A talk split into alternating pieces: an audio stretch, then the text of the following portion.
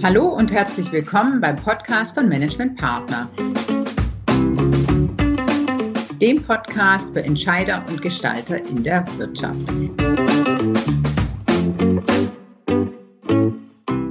Wir machen heute einen Rückblick auf unseren zweiten virtuellen Exchange am 6. April.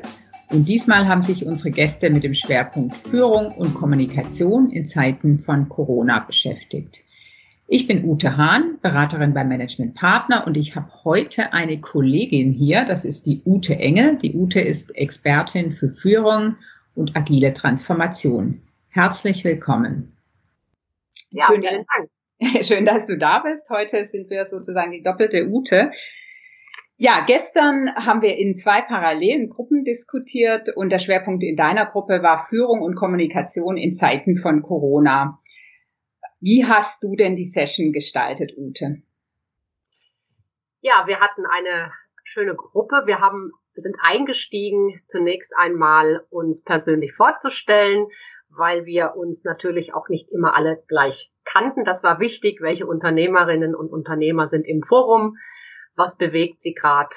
Ähm, dann sind wir über, äh, dazu übergegangen, die fünf Thesen zu Führung und Kommunikation erst einmal vorzustellen und zu erläutern. Und danach hatten wir viel Zeit noch für angeregte, lebendige Diskussionen unter allen Teilnehmern und es war wirklich ein ganz sehr schöner, lebhafter Austausch. Zum Schluss haben wir noch ein Fazit gezogen und ja, damit haben wir die Session dann abgeschlossen. Mm, ja, das klingt gut. Lass uns mal auf die äh, Thesen schauen. Ähm, welche wurden denn aus deiner Sicht besonders lebhaft diskutiert? Vielleicht kannst du gerade die zwei mal ein bisschen vertieft vorstellen und, und einfach mal drauf gucken, was du da, was, was für Thesen Managementpartner vertritt. Ja, das mache ich sehr gerne. Wir haben aus den äh, fünf Thesen äh, aus meiner Sicht insbesondere die ersten beiden sehr lebhaft diskutiert. Ähm, die erste These ist zum Schwerpunkt Beidhändigkeit oder auch Ambidextrie. Da ist unser Ansatz oder unsere Beobachtung und unsere Meinung, dass Beidhändigkeit im Moment durch die Corona-Krise eine neue Bedeutung bekommt, weil Führung und Führungskräfte jetzt vor der Herausforderung stehen, kurzfristig meistens ähm, Restrukturierung zu betreiben und zu managen und gleichzeitig langfristig den Wiederaufschwung zu gestalten. Mhm. Wir von Managementpartner gehen ja davon aus, dass sich mehr oder weniger der Krisenverlauf eher in einem V entwickeln wird, also mit einem durchaus jetzt Abschwung, der sich aber relativ schnell wieder in einen Wiederaufschwung entwickelt. Mhm. Und damit steht sozusagen, stehen beide beide Seiten, Restrukturierung und, und den Nachfrageschub wieder zu managen, Zeiten, sehr, sehr zeitnah beieinander. Und das ist schon eine Herausforderung. Okay. Okay. Und bei, ja, und äh, du hattest ja noch nach einer zweiten These gefragt. Also was war noch interessant? Virtuelle Zusammenarbeit war sozusagen die, ähm, die zweite These, die sehr stark diskutiert wurde. Bei der virtuellen Zusammenarbeit ist unsere, ja, unsere These lautet, dass erst durch die Corona-Krise und Covid-19 ähm, und, und nicht durch die Führungskräfte die virtuelle Zusammenarbeit äh, gepusht wurde. Und sie ist auch interessanterweise effektiver und effizienter als gedacht. Und aus unserer Sicht ist es jetzt Aufgabe von Führung, ähm, dafür zu sorgen, dass die jetzt gelernten Verhaltensweisen und Werte wie zum Beispiel Selbstorganisation im Homeoffice oder auch Vertrauen gegenüber den Mitarbeitern im Homeoffice auch langfristig erhalten bleiben. Mhm, mhm, okay. Interessant. Und worum ging es bei den anderen oder bei den restlichen drei Thesen? Das vielleicht in aller Kürze. Ja, äh, wir haben uns dann noch dem Thema Transparenz, Offenheit in Verbindung mit Glaubwürdigkeit und Empathie gewidmet.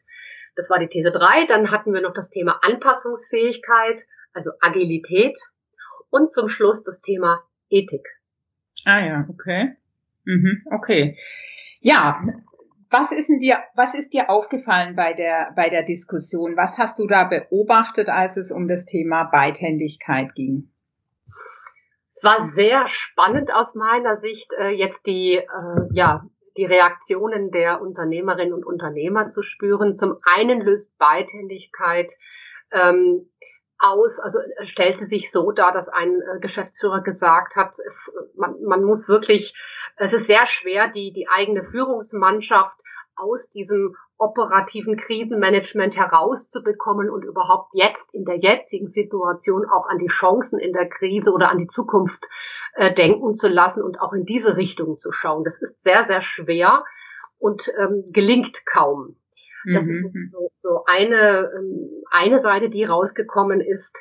Dann haben wir eine zweite Facette von Beidhändigkeit von einer anderen Unternehmerin gehört, die sagt, na, es ist auch ein, ein, eine Balance im Moment das Homeoffice, also sich im Homeoffice die unterschiedlichen Lebensbereiche unter einen Hut zu bringen, also das Privatleben und das äh, Berufsleben, das ja so nicht immer so eng beieinander ähm, für eine so lange Zeit ist. Auch das ist eine Form von Beidhändigkeit, die jetzt zu managen ist. Mhm. Mhm. Und so noch ein dritter Ansatz zu dem Thema, den ich sehr spannend fand, auch dass das Thema Selbsthändigkeit und damit ist gemeint der Kontrollverlust, den man letztendlich auch durch die Corona-Krise hat. Man kann eben nicht mehr so viel sein Geschäft gerade selbst beeinflussen. Man hat auch viele Auflagen, wohin man sich bewegen darf. Ähm, und das ist natürlich für Unternehmerinnen und Unternehmer ganz schwer auszuhalten. Das zieht auch ganz viel Energie. Hm, ja, das kann, kann ich mir gut vorstellen. Das ähm, geht uns ein Stück weit selbst natürlich auch so.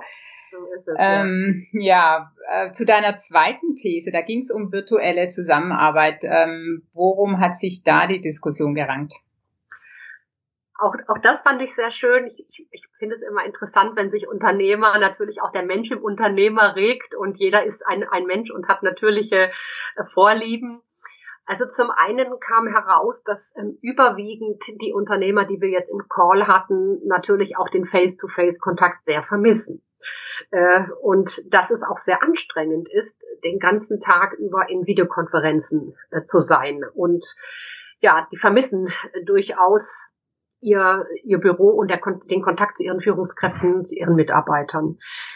Und mhm. sie stellen eben auch fest, dass es beispielsweise ähm, ja den Vorteil einer Gerüchteküche ja gar nicht mehr gibt. Also die, die existiert ja im Moment nicht. Wenn man sich sehr, sehr spannende Bemerkung und dass ja auch eine Gerüchteküche oder der Flurfunk einen ganz wesentlichen Teil auch einer Unternehmenskultur ausmacht. Ähm, und das fällt schon zum Teil weg.